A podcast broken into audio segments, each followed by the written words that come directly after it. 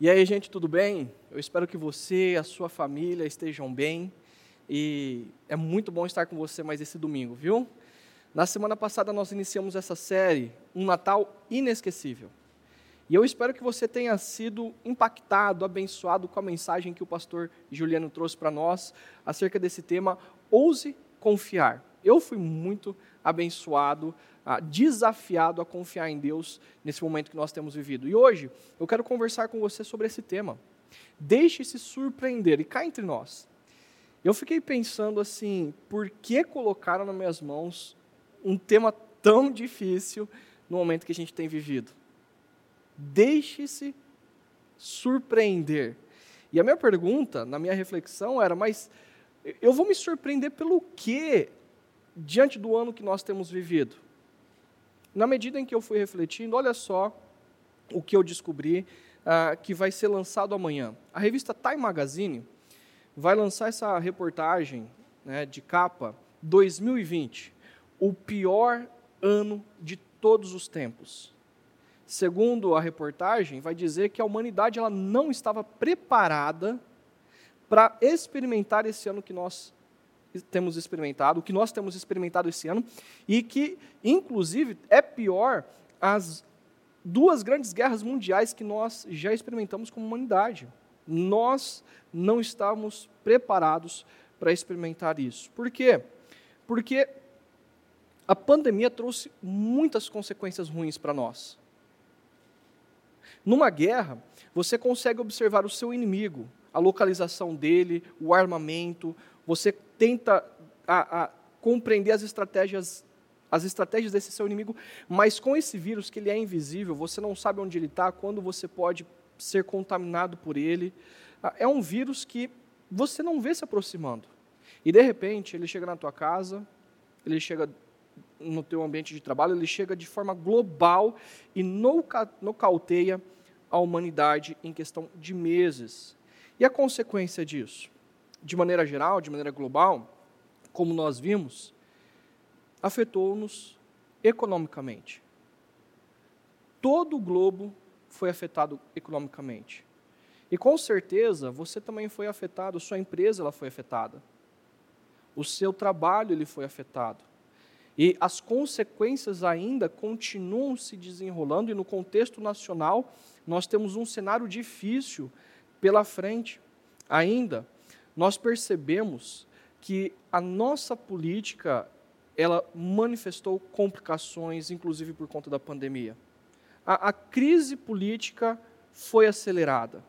Nós vemos aí a politização dessa pandemia, a, nós vemos estratégias ao redor a, desse tema, mas enquanto isso nós vemos o povo sofrendo.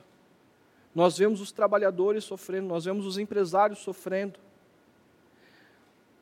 a, a parte do nosso governo tem desinteresse por socorrer a população de maneira séria e de maneira assertiva, para que a gente atravesse esse momento de maneira menos pior possível.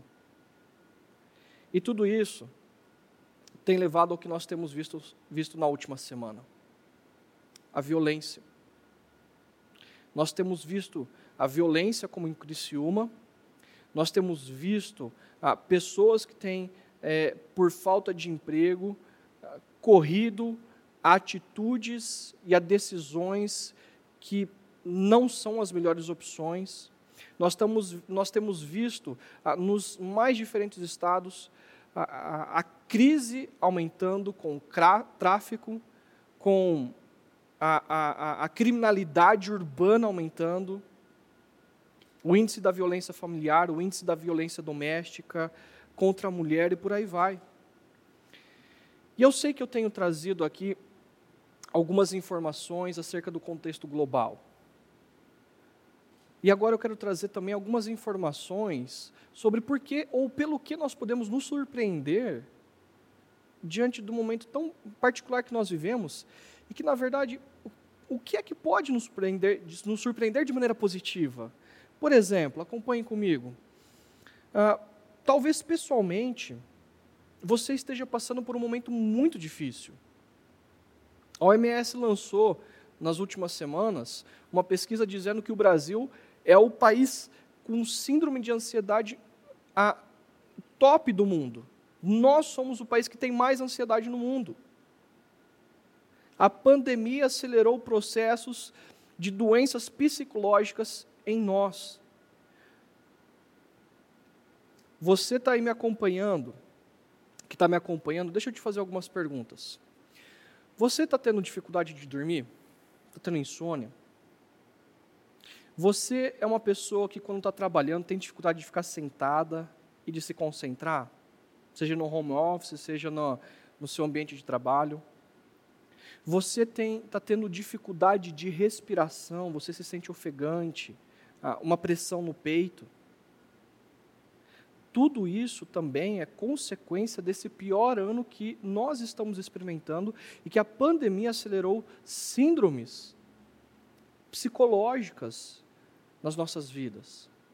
Ainda, talvez você esteja passando pelo luto.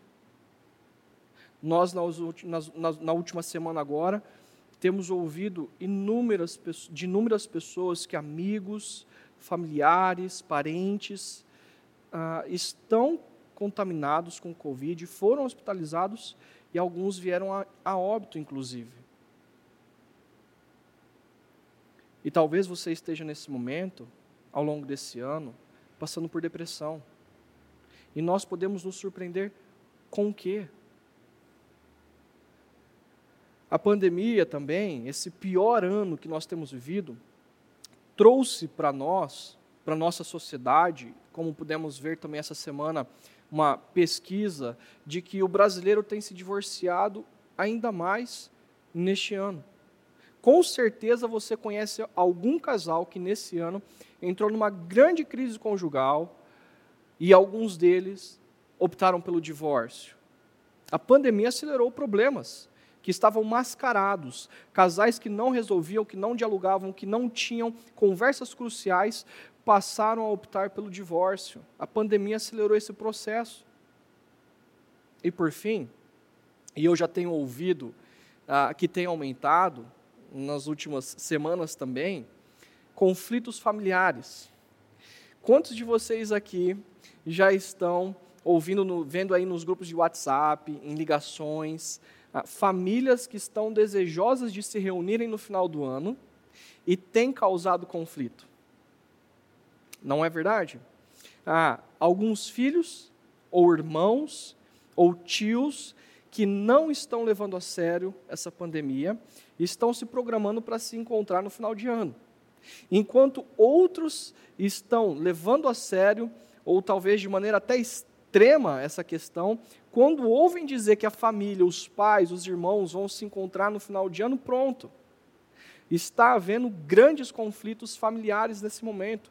Irmãos que estão deixando de se falar, parentes que estão deixando de se falar, pais e filhos que estão deixando de se falar. E nós, no momento de festas, no momento de alegria, no momento de Natal, de celebração, nós vamos nos surpreender com o quê? Acontece que quando eu olho para todo esse contexto que nós estamos vivendo, Sabe o que eu percebo? Eu não sei se você percebe isso, mas eu me recordo do ano passado, dos anos anteriores, de levar minha filha em casas altamente enfeitadas, cheia de alegria, a planejamentos, né, risos. Nós, eu percebo que nós estamos tendo ausência de paz, ausência de alegria. Tem sido um ano muito difícil para nós. E quando eu digo para você que nós estamos tendo ausência de alegria e ausência de paz, com paz eu não quero ah, significar meramente ausência de guerras, ausência de conflitos. Com paz, eu quero trazer um, um, um conceito, um significado mais amplo do que o que nós estamos acostumados a compreender. Paz também não é o sentido de paz interior eu quero dar o significado de paz da cultura judaica. O significado de paz na cultura judaica vem do termo shalom. E a ideia do shalom é de que quando Deus ele criou todo o seu universo, toda a sua criação, Deus decidiu estabelecer a sua bênção sobre toda a criação em todas as esferas. Em todo o sistema ecológico, o, ser humano no relacionamento para com o próximo, para consigo mesmo, para com o Criador, a bênção de Deus estava presente em todas as esferas e tudo funcionava perfeitamente de maneira plena. Mas acontece que quando nós, seres humanos, decidimos romper com Deus Criador, sabe o que aconteceu? A bênção de Deus se afastou de nós e a maldição recaiu sobre toda a criação e todas as esferas aonde a humanidade ela se relaciona. No, a, a própria criação passou a desenvolver coisas que antes ela não desenvolvia. Nós passamos a desenvolver doenças que antes nós não desenvolvíamos. E aonde nós colocamos as mãos, nos nossos relacionamentos ou nas organizações ah, de relacionamento que nós criamos, de governo e etc., tudo passou a funcionar em disformidade porque a bênção perfeita de Deus sobre a criação não estava mais lá. Porque nós rompemos com Deus que abençoava todas as coisas. E nós temos visto todas essas consequências ao longo dos séculos. E por isso, nós estamos vivendo nesse momento como se a alegria e a paz que nós experimentávamos, por exemplo, no ano passado, e a esperança de que 2020 seria um ano diferente, todos os nossos planos e projetos, eles foram diluídos diante das nossas mãos. Tudo que nós planejamos, financeiramente, projetos familiares, projetos escolares, projetos profissionais, tudo isso se esvaziou das nossas mãos tudo foi diluído. E esse cenário de ausência de alegria e de ausência de paz, ele não é um cenário exclusivamente nosso. É interessante que, falando sobre o Natal e acerca de nós nos surpreendermos, nesse momento, e nos surpreendemos pelo quê? Ah, no primeiro Natal, um pouco antes do primeiro Natal, havia um contexto também de ausência de paz e de alegria. E esse contexto nós encontramos no primeiro século, lá no Evangelho de Lucas, onde o autor desse terceiro evangelho vai dizer o seguinte: olha só, acompanhem comigo. Naqueles dias, César Augusto, e César Augusto era o imperador de Roma, publicou um decreto ordenando o recenseamento de todo o Império Romano. Este foi o primeiro recenseamento feito quando Quirino era governador da Síria. E todos iam para a sua cidade natal, a fim de alistar-se. Olha só que interessante. César Augusto, como eu já coloquei, ele era o imperador de Roma. E ele manda fazer um recenseamento. Mas qual que é o objetivo desse recenseamento? Coletar impostos. Então o povo que vivia na Galiléia, o povo que vivia na Judéia e os outros povos, as outras nações que Roma dominava, elas cresceram. E Roma precisava ter o controle da quantidade de pessoas. E ela fazia esse controle impondo o recenseamento com a força militar que ela tinha, mas para poder cobrar impostos e, óbvio, se enriquecer cada vez mais. E o texto continua dizendo o seguinte: Assim, José também foi da cidade de Nazaré da Galiléia, ou seja, Nazaré faz parte da região da Galiléia, para a Judéia, região sul, onde ficava Jerusalém, para a cidade de Belém, cidade de Davi. Por quê? Porque José pertencia à casa e à linhagem de Davi. Ele foi a fim de alistar-se com Maria, que lhe estava prometida em casamento e esperava um filho. Então, como você pode ver aqui, José, sendo um judeu que morava na parte norte de Israel, na região da Galiléia, ele tem que viajar, ah, e eu quero que você acompanhe comigo esse mapa, dá só uma olhada. Ele morava na região norte, na Galileia, e ele tem que viajar cerca de 145 quilômetros a pé, a pé, até Belém. E aqui, nesse tracinho verde, é, encontra-se Jerusalém. Essa viagem a pé levava de quatro a sete dias. Então imagina só, José com a sua esposa ou a sua noiva, né, já em contrato de casamento, de cerca dos seus 14, 16 anos grávida, num sol de, de lascar, num deserto de lascar, ah, tendo que caminhar de quatro a sete dias. Esse era o trajeto que José de, deveria fazer ah, para poder ah, se cadastrar, para poder pagar mais impostos como um carpinteiro. E Lucas, ele vai continuar dizendo o seguinte: enquanto estavam lá, lá onde? Em Belém, chegou o tempo de nascer o bebê. E ela deu à luz ao seu primogênito. Envolveu-o em panos e o colocou numa manjedoura. Porque não havia lugar para eles na hospedaria. E aqui eu não quero gastar tempo dizendo acerca de ah, como era essa hospedaria, se era, uma, se era um, um, um, lugar numa caverna, se era no andar de baixo, não, isso aqui não importa. Mas o ponto é que, imagina só o seguinte: ah, o anjo havia dito para Maria e para José que, elas ter, que eles teriam um bebê, o filho de Deus. E eles viajam para Belém, e os locais aonde eles estavam procurando ah, um local adequado para que um bebê pudesse nascer, eles são colocados, talvez, por exemplo, como numa garagem de carro com cheio de coisa velha, onde os cachorros dormem, e talvez o que eles encontrassem ali naquela garagem antiga, velha, fosse um pneu com vários tapetes ao lado, e a melhor coisa que eles puderam dar àquele bebê foi aquele pneu envolto de tapetes velhos para aquela criança dormir. E o ponto é que a manjedoura, ah, o texto não fala que havia animais ou não, mas o ponto é que a manjedoura era um local onde os animais faziam suas refeições. E era a melhor coisa que foi oferecida por aqueles pais para que o Filho de Deus pudesse vir à história, pudesse ser encarnado. Lucas então vai dizer que naquela noite, naquele dia, na noite daquele dia ah, que Jesus nasceu, havia pastores que estavam nos campos próximos e durante a noite tomavam conta dos seus rebanhos. Então perceba comigo aqui a linha de raciocínio de Lucas.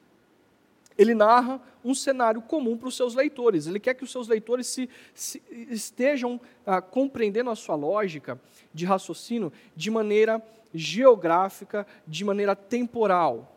Então perceba, César é rei de Roma. Roma fica para lá, aonde Belém é a periferia. E José e Maria tiveram que ir para a periferia do Império Romano para terem o seu filho. Ah, o evangelista está querendo que eu e você consigamos compreender a lógica daquilo que ele está dizendo. O filho de Deus vai nascer na periferia, nascido numa manjedoura, num dia que talvez não tenha nada do que ser surpreendido. Até porque, olha só que interessante, acompanhe comigo ainda, por que, que Lucas está nos colocando dentro de um contexto histórico, geográfico, temporal? Ah, porque Roma era a capital do mundo. Roma, ela tinha narrativas que dizia que ela havia trazido paz ao mundo. Mas ela havia trazido paz ao mundo e justiça ao mundo, sabe como? De maneira sangrenta, com o seu poderio militar, com inúmeras guerras, oprimindo os povos que estavam debaixo do seu domínio e taxando esses povos. E mais, Júlio César, ah, ele é então ali o herdeiro do império, ele, César Augusto, perdão, ele é filho adotivo de Júlio César. Júlio César falece e César Augusto ele passa a, a, ser um imperador de Roma e ele passa a dizer que o seu pai Júlio César era Deus.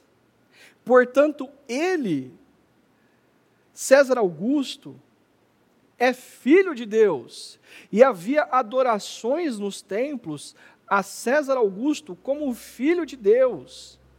E mais, os poetas, os músicos, os historiadores de Roma começaram a criar narrativas e poesias e músicas dizendo que Júlio César ele era, ou melhor, César Augusto, ele era o Salvador do mundo, porque através dele Roma trouxe paz e justiça. César, ele era o Senhor, o Kyrios do mundo, e todos deveriam reverenciá-lo. Mas a pergunta é: ele havia conquistado paz para quem? Ele havia feito justiça para quem? Ele era o salvador de quem? E Lucas coloca nesse contraste esses personagens, os pastores. Os pastores eram homens que viviam à margem da sociedade, tanto romana quanto à margem da sociedade judaica. Esses pastores, eles estavam vivendo ali na vila de Belém, né, um povoado de cerca de 500 a 600 pessoas. Todo mundo sabia que eram os pastores de ovelhas. E era uma profissão ainda que as pessoas, os pais, nunca desejariam que os seus filhos almejassem. Os pais se colocariam contra, porque, inclusive, era uma profissão desvalorizada, não era honrada naquela sociedade judaica. Com isso, eles não tinham acesso à paz romana, à justiça romana e ao Filho de Deus romano.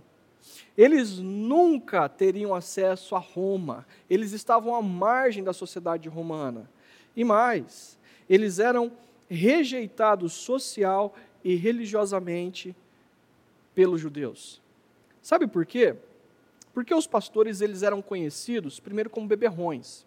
Eles eles cuidavam das ovelhas e também quando era calor, verão, eles levavam as ovelhas para passar a noite nos pastos. E nós conhecemos algumas profissões que homens que trabalham à noite, eles fazem uso da bebida. E inúmeras vezes esses homens eram pegos no amanhecer do dia, bêbados, para ter que aguentar a noite. E mais, esses homens eles eram conhecidos como mentirosos, como trapaceadores, porque na hora que eles iam ah, ah, vender as ovelhas, talvez para as ofertas tem, no templo, eles ah, enrolavam pessoas e ganhavam mais dinheiro. Ou na medida em que eles iam cuidar das ovelhas de alguém, eles roubavam as ovelhas uns dos outros, eles eram conhecidos como homens desonestos. E mais, uma coisa interessante: esses pastores de ovelha, de ovelhas, eles não conseguiam fazer parte ou experimentar o ritual de purificação para irem adorar a Deus no templo. Porque esses caras, eles cuidavam das ovelhas de manhã à tarde à noite, e eles, por tratarem das ovelhas, em algumas questões ali, eles ficavam impuros. E o ritual de purificação para ir no templo, adorar a Deus, levava de três a cinco dias. Então, se um deles desejasse adorar a Deus num domingo, e eles falassem assim: ok, eu vou ficar sem trabalhar ah, ah, de segunda a sexta, ah, ou de segunda a quarta, cuidando das ovelhas, esses homens eles perdiam emprego de, os empregos deles, ou se eles resolvessem fazer isso no meio da semana, o sábado já foi o sábado já foi. Eles não têm tempo de adorar a Deus, ou eles não têm forma hábil de adorar a Deus no templo. Então eles eram homens rejeitados socialmente e homens rejeitados, marginalizados religiosamente. Eles eram mal vistos. E mais, a vida desses caras estava tão ruim que, para ajudar, César Augusto decidiu fazer um recenseamento para aumentar impostos. Eles estão vivendo uma situação histórica muito difícil, com a ausência de alegria e com a ausência de paz. Porque qualquer coisa, Roma pode massacrá-los. E eles não têm acesso à paz e à justiça e ao Filho de Deus, bem como eles não têm acesso ao Deus que está no templo. Eles não têm com que se alegrar, e, os, e, e a vida particular desse, desses homens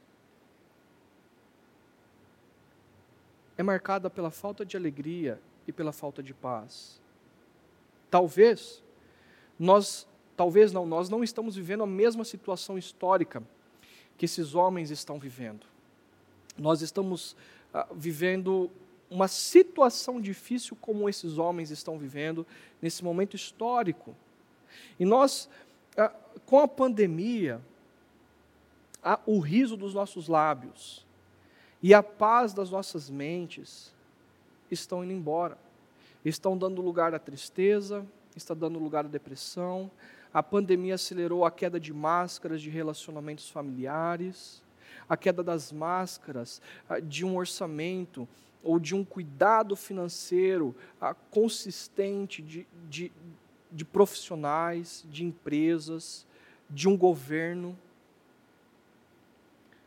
A máscara de pessoas religiosas também está caindo.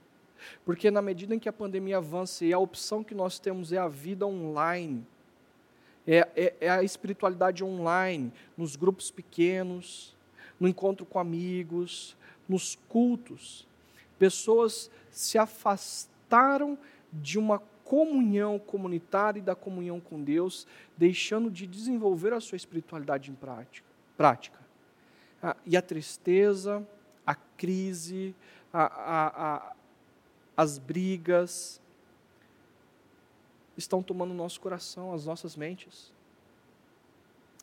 E numa época de tanta alegria, não há alegria. E numa época onde se fala tanto de paz, não há paz. São dias tristes que nós estamos vivendo. Onde está a alegria? Onde está a paz?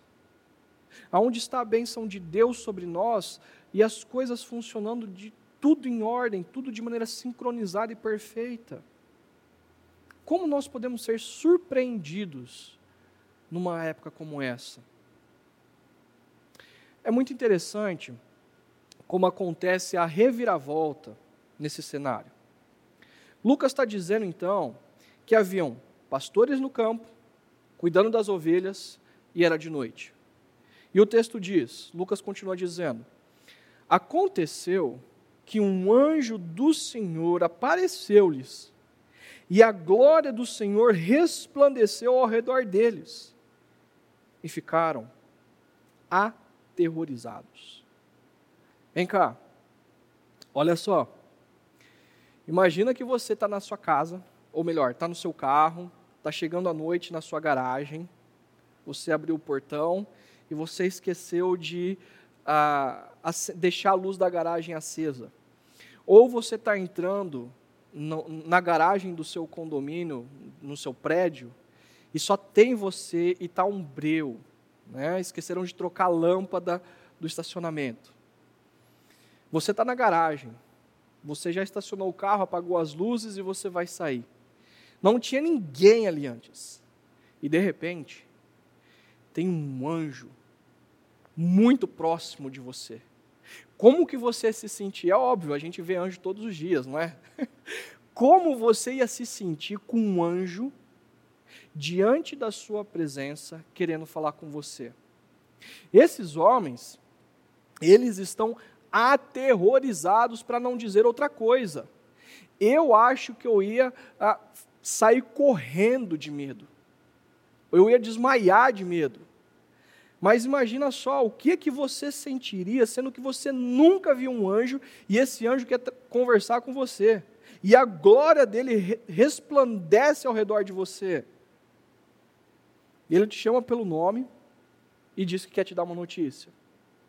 Esses homens estão aterrorizados, até porque quando eles ouviram falar, quando eles eram pequenos, estudavam lá o Pentateuco e o Antigo Testamento, homens que se encontravam com Deus, uns eram mortos pela presença de Deus, porque Deus é santo, ou eram pessoas especiais, que Deus vinha trazer uma mensagem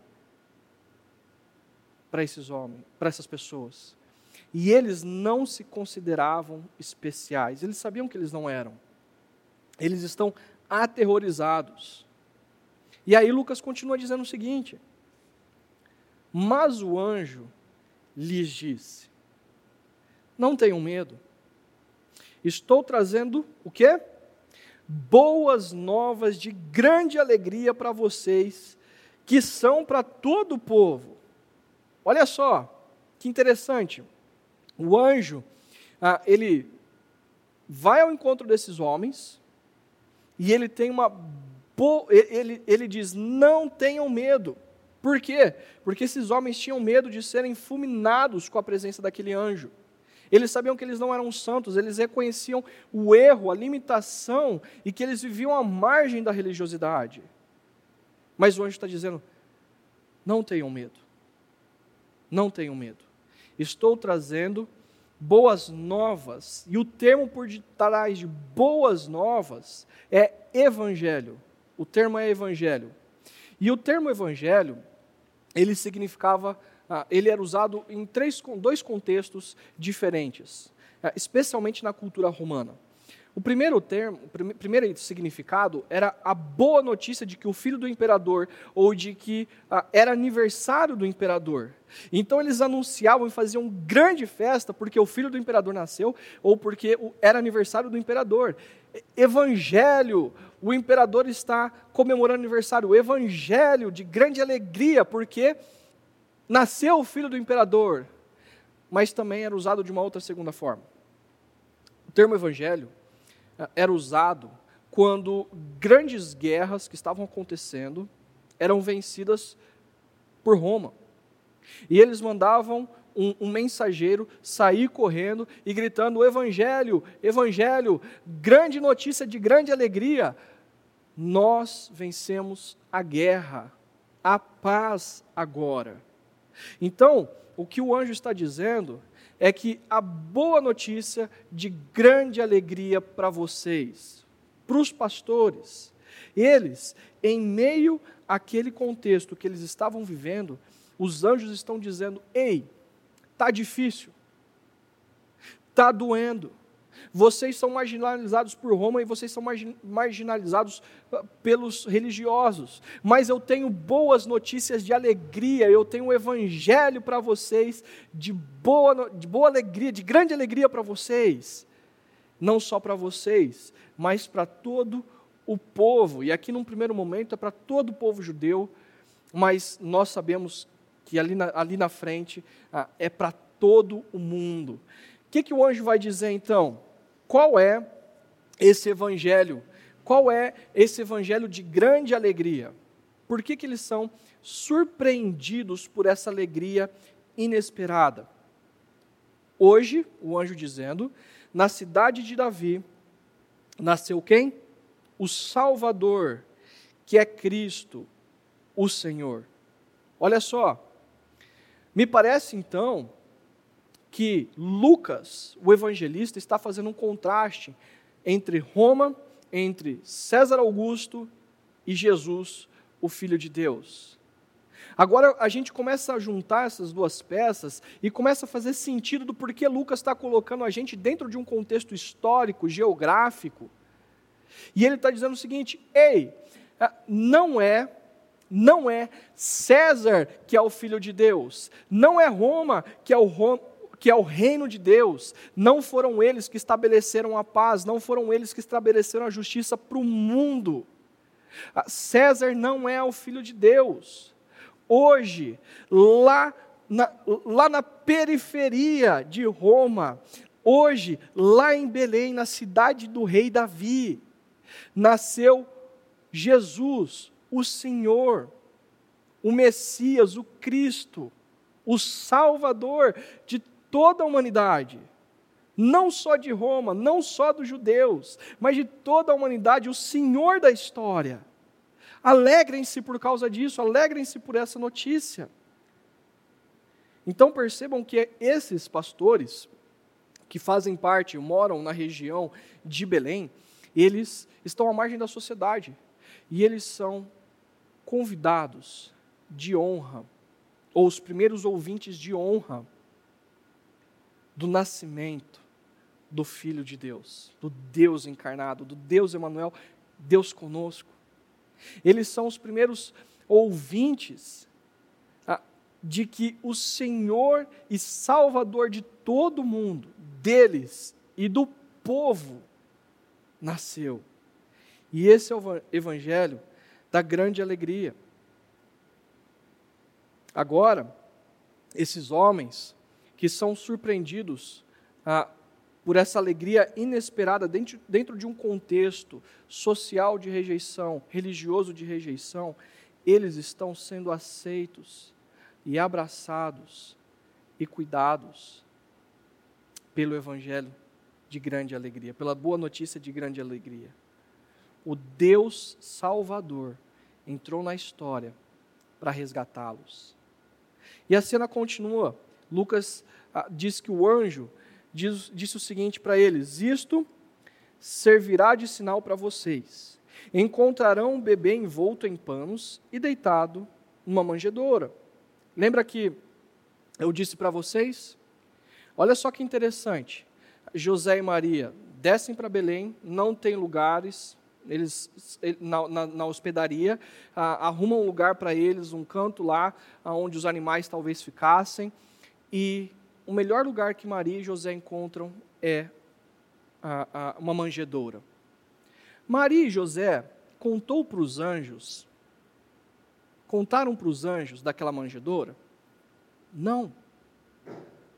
Mas os, os anjos estavam observando. Existe uma realidade muito maior da qual nós não conseguimos ver, mas ela está acontecendo. E os anjos que viram Jesus nascendo, viram Maria colocando aquele bebê ao redor de panos e deitando ele numa manjedoura, vão até os pastores e contam: Ei, olha a dica. Vão até Belém e vejam o bebê, e o sinal é este ele está deitado numa manjedoura. E aí fica fácil.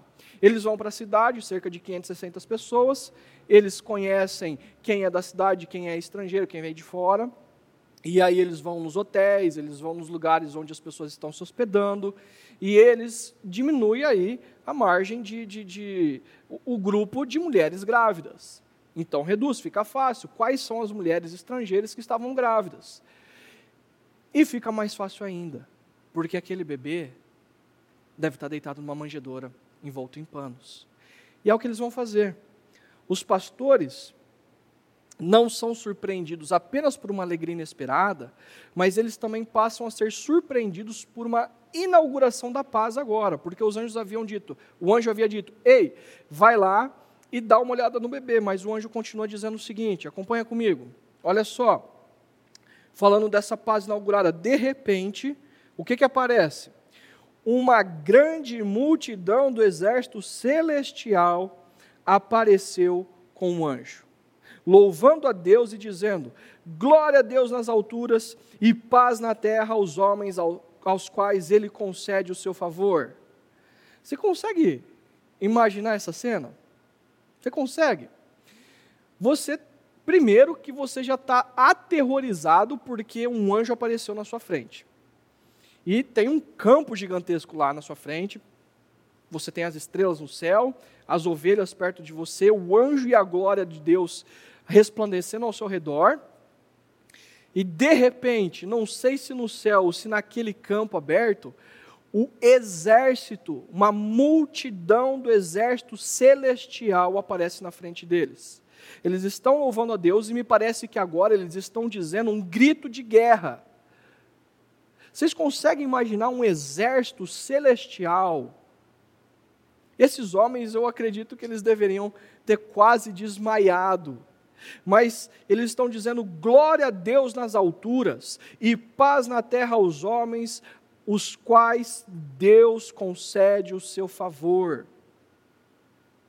A notícia de grande alegria, as boas novas, o evangelho de grande alegria, de que o Salvador, de que o Senhor entrou na história, de que o Filho de Deus entrou na história, tem como consequência a bênção, a paz, o shalom de Deus sobre os homens, aos quais Deus concede o seu favor. Não porque eu e você merecemos, não porque a humanidade merece, mas porque Deus, no seu infinito amor e misericórdia, Ele nos surpreende com essa, com essa paz inaugurada em Cristo Jesus. A paz se personifica na pessoa de Cristo, entrando na história, naquela manjedoura. E aí, o que Lucas está querendo dizer para mim, para você, é que existe na história na qual nós estamos inseridos inúmeras narrativas. Naquele contexto existia a narrativa de que Roma era o grande império que governava o mundo e que Roma era quem determinava o rumo da história da humanidade, trazendo paz e justiça a partir da sua perspectiva, e César Augusto era o Salvador, o Senhor do mundo e o Filho de Deus. Mas de repente Lucas está dizendo que tem um anjo e esse anjo é parte da realidade histórica da qual nós estamos inseridos. E existe um exército celestial gritando um grito de guerra, porque o Filho de Deus, o verdadeiro Filho de Deus, nasceu. E ele veio trazer essas boas novas de grande alegria para restabelecer a paz. Portanto, Roma e César Augusto e todos os impérios que se levantaram, que se levantam ou que se levantarão, não são verdadeiros anunciarem de que eles são capazes de promover a paz, de que eles são capazes de promover a justiça, de que eles são capazes de dar à nação, às nações e homens e mulheres o que elas tanto necessitam, alegria e paz mas existe uma realidade muito superior, uma realidade muito mais poderosa, do qual os nossos olhos não veem, mas está acontecendo na história, que é o reino de Deus, trazendo alegria e paz para toda a humanidade, inclusive em momentos difíceis como nós temos vivido. Jesus é o escolhido de Deus, o Messias, o ungido, o Salvador e Senhor de toda a história. E ele nasce como um bebê, pobre, deitado numa manjedoura, na periferia de Roma, lá em Belém. Não há nobres no seu nascimento, não há reis no seu nascimento, não há grande, grandes presentes no seu nascimento, não foi divulgado, estampado nos principais noticiários de Jerusalém ou de Roma. E Deus faz isso exatamente porque não é possível nós nos religarmos a Ele.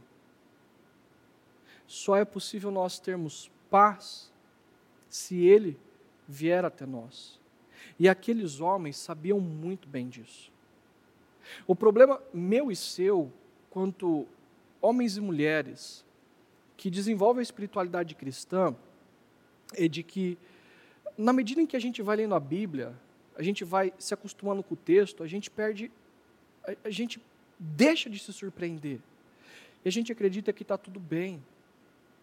Enquanto aqueles homens, e a gente acaba, perdão, a gente acaba ficando mais parecidos com os religiosos daquela época. Nem os religiosos foram convidados para aquele nascimento mas os pastores foram.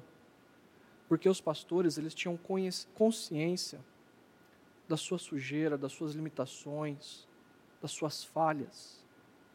E, e eles podem ser surpreendidos com essa notícia de alegria e com essa paz inaugurada no nascimento de Jesus, porque eles, eles sabem que eles não devem nada.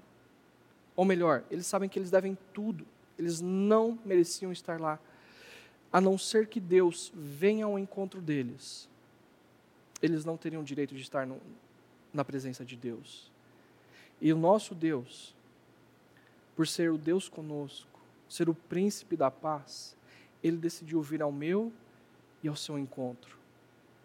Ao meu e ao seu encontro. Não porque nós merecemos, mas porque ele nos ama de tal forma que ele decidiu ver restabelecer o shalom, a, a, a perfeição de todas as coisas no universo, na área ecológica, nas organizações de relacionamento social, nos nossos relacionamentos interpessoais, porque Ele nos ama. E principalmente restabelecer e nos religar a Ele próprio. É por isso que Ele vem na história.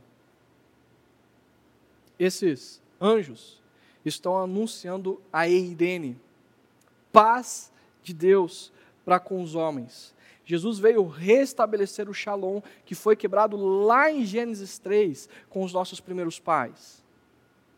E que desencadeou problemas no mundo que nós vivemos, nos nossos organismos, nos, entre homens e mulheres que usam do poder para oprimir outras pessoas, Jesus veio para restabelecer a paz das nossas vidas interpessoais, dos nossos relacionamentos interpessoais, porque quando nós olhamos para o ministério de Jesus, nós vemos Jesus restabelecendo o corpo físico de homens e mulheres. Ele está trazendo shalom para organismos físicos que estavam funcionando de maneira disfuncional com doenças. Jesus ele traz no seu ministério a, a restauração, a bênção de Deus sobre a psique de homens e mulheres também. E na medida que homens e mulheres são curados e retornam para suas famílias, retornam para a sociedade, ele está curando a sociedade. E quando um homem que é um cobrador de impostos, um, um ganancioso, um ladrão corrupto do governo que faz a ponte entre o governo de Roma e o povo judeu, e ele se converte, Jesus está restabelecendo um shalom da vida profissional e da função profissional que aquele homem exerce, no cargo que ele exerce. Jesus veio para restabelecer a paz, nos religar para com Deus, e na medida em que nós nos religamos com Deus e a paz dele é estabelecida sobre nós e a bênção dele está sobre nós, ao nosso redor nós vamos passando a experimentar também dessa paz. Mas o ponto aqui que eu quero que você perceba é que esses pastores eles não têm nada para oferecer para os anjos. Na verdade, nem para Jesus o Salvador, o Cristo, o Senhor. Eles não têm presente algum. Porque o anúncio é dado de graça a eles. E eles estão recebendo esse anúncio como um grande presente de alegria e de paz. O favor de Deus chegou não a só eles, mas a todos os povos. E Lucas continua dizendo o seguinte: olha só, e agora eu vou caminhar de uma maneira mais rápida, ok? Quando os anjos os deixaram e foram para os céus, os pastores disseram uns aos outros: Vamos a Belém e vejamos isso que aconteceu e que o Senhor nos deu a conhecer. Então, correram para lá e encontraram Maria e José e o bebê deitado na manjedoura. Agora se coloque no lugar de Maria e José. Maria e José eram os únicos que sabiam de que aquele menino era um filho de Deus. Eu duvido que eles ficaram anunciando que eles iriam ter um bebê e eles ainda não tinham se casado e de que aquele bebê era o filho de Deus. E eles eram os únicos, muito provavelmente, que sabiam que eles estavam usando a manjedoura. Aí, de repente, uns homens batem na porta e dizendo: Ei, encontramos o bebê, ele está deitado na manjedoura. E aí, eu fico imaginando os dois se surpreendendo também, ao ver que aqueles homens ah, receberam notícias dos anjos e ouvindo que o seu filho ah, é o Salvador e é o Senhor de toda a história. Não há parentes ali, não há festa ali, não há nobreza ali, há marginalizados ali. Mas a alegria e a paz está começando a ser restaurada e começando a, a, ser dada de presente, está sendo inaugurada ali. E ainda, olha só, Lucas diz: Maria, porém, guardava todas essas coisas e sobre elas refletia, pensava com profundidade em seu coração. Os pastores voltaram glorificando e louvando a Deus por tudo que tinham visto e ouvido como lhes fora dito. Bom, eu sei que você está pensando o seguinte agora. Ok, Hugo, mas o que, que isso tem a ver comigo? O que, que essa alegria, o que, que essa paz ela tem, a ver, tem a ver comigo porque você não aplicou ainda? Ah, e eu quero te convidar, ah, num primeiro momento, assim, é, a fazer duas, eu quero te convidar a ter duas aplicações. O primeiro, eu quero te convidar a se surpreender pela alegria inesperada. Aqueles homens, eles viviam num contexto de muita dificuldade. Eles eram pobres, eles tinham que pagar impostos altos para Roma, eles eram ah, nunca ser, teriam acesso à, à nobreza de Roma, à realeza de César Augusto. E eles eram excluídos, marginalizados pela sociedade religiosa judaica. Mas esses homens, eles são alvos do amor de Deus, da boa notícia de grande alegria de Deus. Eles são os primeiros a ouvirem da, da boca dos anjos e serem convidados de honra para conhecer o Filho de Deus que acabou de nascer e estabeleceu o seu reino na história. E é verdade que você e eu passando, estamos passando por momentos difíceis, assim como aqueles pastores estavam passando. Não há, não são contextos iguais, mas o princípio da dificuldade é o mesmo, ok? E eu sei que ah, muito provavelmente você não colocou pisca-pisca na sua casa. Eu sei que muito provavelmente não vai ter uma festa como teria em anos anteriores. Eu sei que você deve estar preocupado com um parente, com um colega que está ah, acamado ah, na cama de um hospital que foi internado, talvez você está passando por um processo de luto. Eu sei que talvez alguns de nós estamos passando por isso e nós não temos a expectativa de sermos surpreendidos por coisas boas e por coisas positivas nesse momento. Mas eu quero fazer uso das palavras de um teólogo canadense que ele diz o seguinte: nós, ao lermos as Escrituras, perdemos a capacidade de nos surpreender de nos surpreender com a boa notícia que foi dada a nós. Com a boa notícia de que Deus entrou na história e essa é uma boa notícia de grande alegria.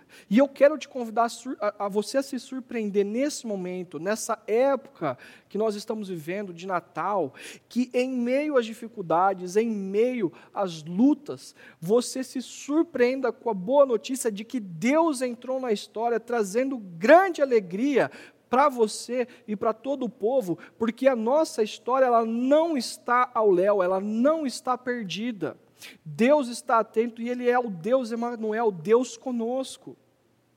Talvez você esteja passando por um período de grande ansiedade, de medo para com o futuro. Talvez você esteja recentemente com alguém da sua família internada, como eu já disse. Talvez você, inclusive, é, é, esteja ah, assim cansado de ver nas páginas ah, de jornais, nos noticiários, na internet, de um governo que não tem levado a sério, seja governo do Estado, seja governo federal, é, municipal, que não tem levado a sério o cuidado para com o povo, o cuidado para com a economia. E você está cansado disso. Talvez você tenha optado por estar distante ah, da comunidade, da comunhão ah, com os irmãos em Cristo, com a comunidade, e inclusive para com Deus, deixando ah, de orar, de ler a Bíblia. Mas eu quero te dizer, ei, Jesus entrou na história. E essa é uma boa notícia de grande alegria. Ele está vindo ah, para restaurar a alegria que foi perdida ah, desde Gênesis 3. O Senhor Criador se encarnou na história, ele se tornou um homem, ele foi para a cruz, ele morreu e no terceiro dia ele ressuscitou.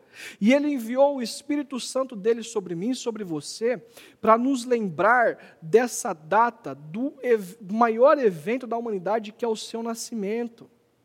Não é como os grandiosos, não é como os grandes governantes, não é como os poderosos, mas um Deus que se fez homem para sofrer as mesmas dores que eu e você sofremos. E ele entra para restabelecer alegria, não só futura, mas alegria no presente também. Portanto, surpreenda-se que nesse, momento, nesse Natal, nesse contexto que a gente tem vivido, mesmo em meio, sem ser utópico, sem, sem querer deixar os nossos sentimentos humanos de lado, mas que em meio às dores e às dificuldades você seja surpreendido e se alegre com o fato de Deus ter dito que essa é uma boa notícia não só para os pastores, mas para você. Inclusive para você que não merece. Porque, assim como eu, às vezes, dúvidas ou medos acarretam no meu coração. São, meu coração é sobrecarregado. Ah, por que, que Deus não está agindo? Por que está demorando tanto? Ou eu coloco, passo a confiar em coisas, como a vacina ou como em governos, e eu acabo me, ver, me pegando de que eu próprio não confio que o Deus Criador entrou na história para cuidar de mim. E eu preciso me lembrar e me encher com alegria de que Ele está sim atuando junto com o seu exército celestial.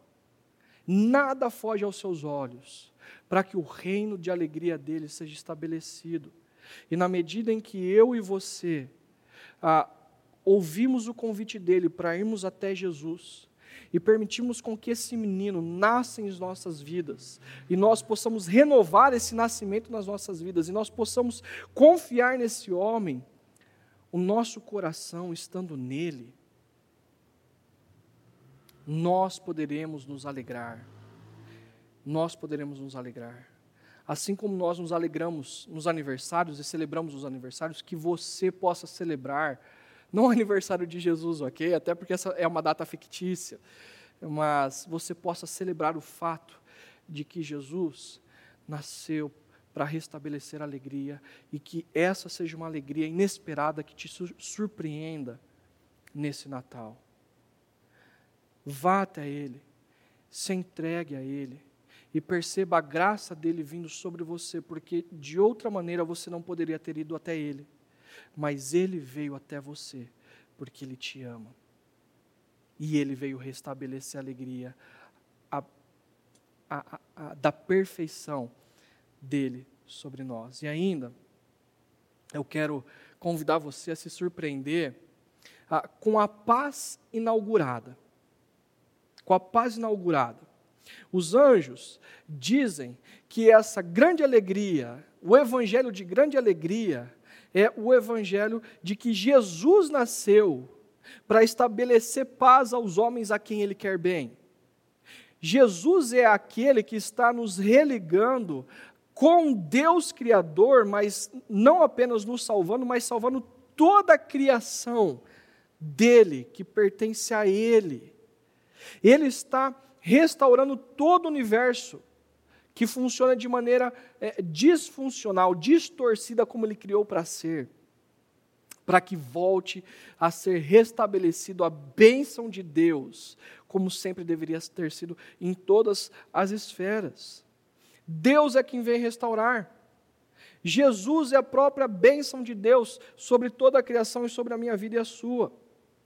Não é meramente ausência de guerras e conflitos mas é a restauração da esfera pessoal, da esfera familiar, da esfera relacional, da esfera pública, voltando a funcionar como Deus sonhou que fosse.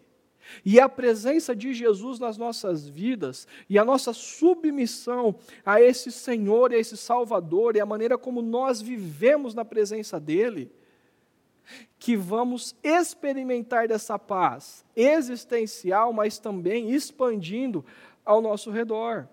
Olha esses pastores, eles não tinham acesso a César, eles não tinham acesso à justiça, eles não tinham acesso à a, a, nobreza, eles não tinham acesso ao templo. Deus vem até eles.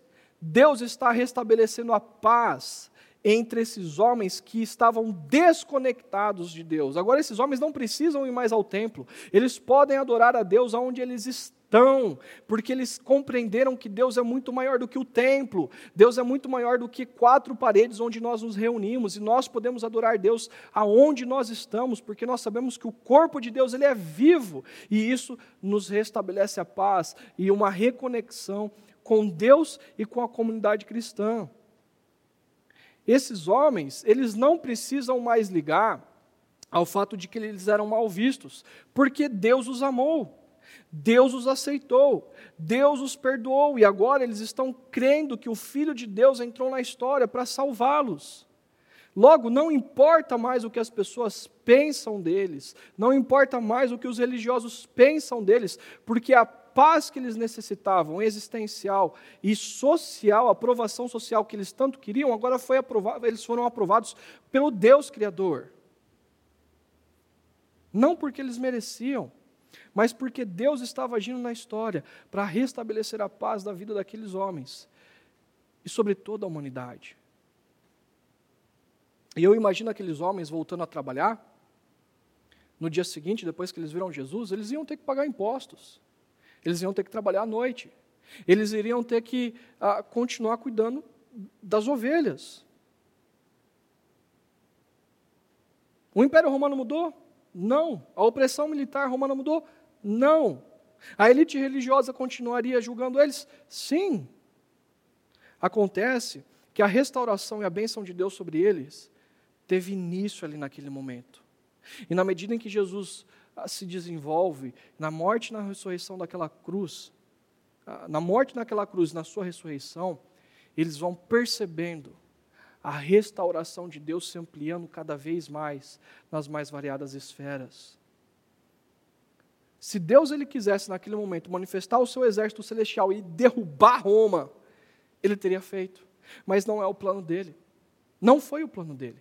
A maneira como Deus estabelece a paz não é pela opressão militar, não é por, através de guerras, mas é por meio do seu sacrifício na cruz a, e por meio da fé de pessoas se rendendo na, na morte e ressurreição de Cristo naquela cruz. E assim, elas têm paz com Deus, crendo que tudo o que Jesus conquistou na cruz por elas, agora pertence a elas também. Então, por exemplo, talvez você que está vivendo em luto, é, é momento de viver e passar pelo luto. Na história nós sofremos essa dor. A questão é que quando nós percebemos que a morte é uma consequência da maldição de nós termos rompido com Deus Criador, e que Jesus entrou na história para restabelecer a paz, para inaugurar a paz, o shalom, e na sua ressurreição ele está colocando a, a vida em ordem, a esperança da ressurreição, essa paz inaugurada, ela enche o seu coração. Nós temos a consequência da falta, da ausência, mas nós temos a esperança da vida porque Deus está restabelecendo a paz, o shalom dele. E a morte não tem a última palavra. A vida tem a última palavra. Talvez você esteja vivendo crises conjugais, ou em crise com seus filhos, com parentes. É hora de você compreender que quando Jesus ele nasce na sua vida, você se rende a Ele, e Ele se torna o salvador da sua vida, da sua família, o Senhor, você não é mais autônomo. Você não é mais autônoma. Agora, você vive a partir dos princípios e valores da palavra. A partir dos princípios e valores do rei desse reino que veio restabelecer a paz. E sabe, talvez, uma prática que você deva render, se render e se submeter ao rei que veio restaurar a paz? É quando Jesus diz: Ei, perdoe aqueles que te ofenderam. Talvez o que você precisa praticar ah, porque você se rendeu e quer experimentar da paz neste final de ano, e de maneira sobrenatural isso também vai acontecer, é liberar ou decidir pelo perdão àquele que te ofendeu. Talvez você que está passando por desafios profissionais, financeiros, Jesus é aquele ah, preste atenção, que é o Senhor da história. Ele ressuscitou no terceiro dia, dali a algum tempo ele voltou e foi ascendido aos céus e está sentado do lado direito do Deus Pai, governando toda a história. E a, ele não foi pego de surpresa pela pandemia. E quem deu nas suas mãos como mordomo os seus recursos financeiros, a sua vida profissional, foi Ele, e Ele é o Senhor do reino. E quando os nossos governantes não estão levando a sério essa pandemia, seja no cuidado na área da saúde, seja na área econômica, nós devemos nos prostrar e clamar ao Senhor do reino para que Ele restabeleça a paz. Você, como pessoa, cuidando das suas finanças, administrando corretamente, planejando corretamente, para que a paz dele esteja sobre você, mas clamando pela justiça do reino, porque ele está governando ainda hoje toda a história. E ele está restabelecendo a paz. E você que tem está passando por ansiedade, medo do futuro. De novo, César não é o Messias. Alguns governantes ao redor do globo não são o Messias, o verdadeiro Messias. O verdadeiro Messias nasceu humilde, serviu, curou, trouxe alegria, restaurou a paz, está governando firmemente. Ah, ouse confiar naquele que está vivo, que ressuscitou e está vivo e surpreenda-se com a paz que Ele vai trazer a você. Assim como aqueles pastores que foram surpreendidos pela alegria inesperada e foram surpreendidos por essa paz que foi inaugurada de uma vez por todas, eles saíram correndo e contaram para todo mundo. Surpreenda outras pessoas também. Vá, conte às pessoas o que o Natal de fato significa. E conte às pessoas como você está sendo surpreendido pela presença de Deus na sua vida nesse momento e como você tem confiado nele.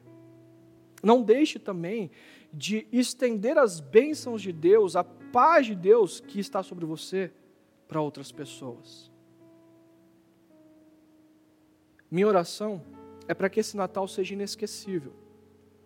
Um momento onde, de fato, socialmente não é momento de festa, mas é momento onde você vai a, nesse período, se voltar ao Salvador e Senhor de toda a história e se alegrar nele, confiar nele, experimentar da paz que ele veio trazer para você, para sua família e para toda a humanidade. Que Deus te abençoe.